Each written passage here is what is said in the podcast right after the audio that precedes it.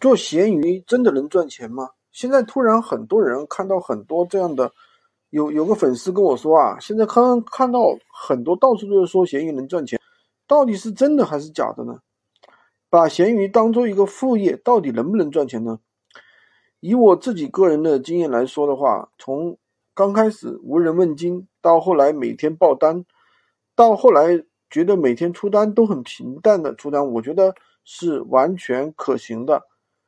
那么为什么有的人可以赚到钱，有的人就是不出单赚不到钱？那有什么区别？有什么需要注意的地方呢？这当中的窍门到底在哪里呢？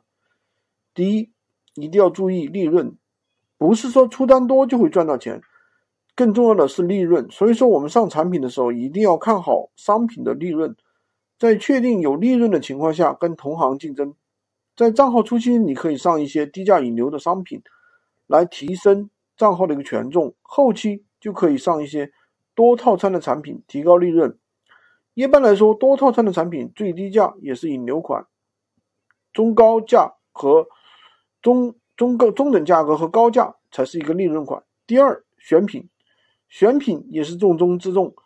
在你不出单的时候，你想一下，看一下别人上了什么商品，他们都在卖什么，你也可以借鉴。平时搜一下商品，看一下哪些商品的。我想要的比我想要比较高，五百以上的可以呢截图保存。这些商品就是爆款，可以根据根据季节性再选择选品。比如说冬天卖保温杯，情人节卖毛毛绒玩具，这些都有可能成为爆款。第三的话就是我们的权重，不光选品上商品，还要注重好自己的权重。那么怎么样提高权重呢？促进成交，前期。上引流低价引流款，不求利润，只求成交，提升权重。后面的话，利润款商品就比较容易成交了。在平时也要不断的养号、擦量、做任务、点赞、优化，问客户要好评、要超赞、要收藏，这样慢慢的把账号的权重提升上去，店铺内的商品就会比较容易成交了。任何一个人只要玩好一个行业，赚钱就是手到擒来的事情。想要真正做好一个项目赚钱，至少要准备三个月不赚钱。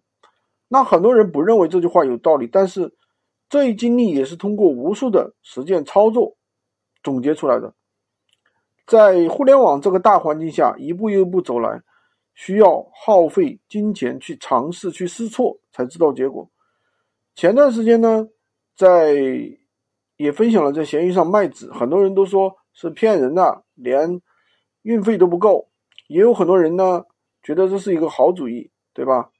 那他们愿意尝试这样的项目，同样的项目，同样的想法，认为是骗子的人还在找项目，别人已经赚了钱了，你说你能说项目不好吗？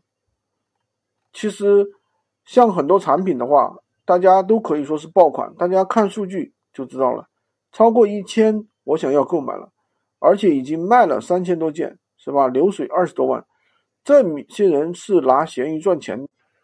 喜欢军哥的可以关注我，订阅我的专辑，当然也可以加我的微，滑动屏幕下方，在我的头像附近找，获取闲鱼快速上手笔记。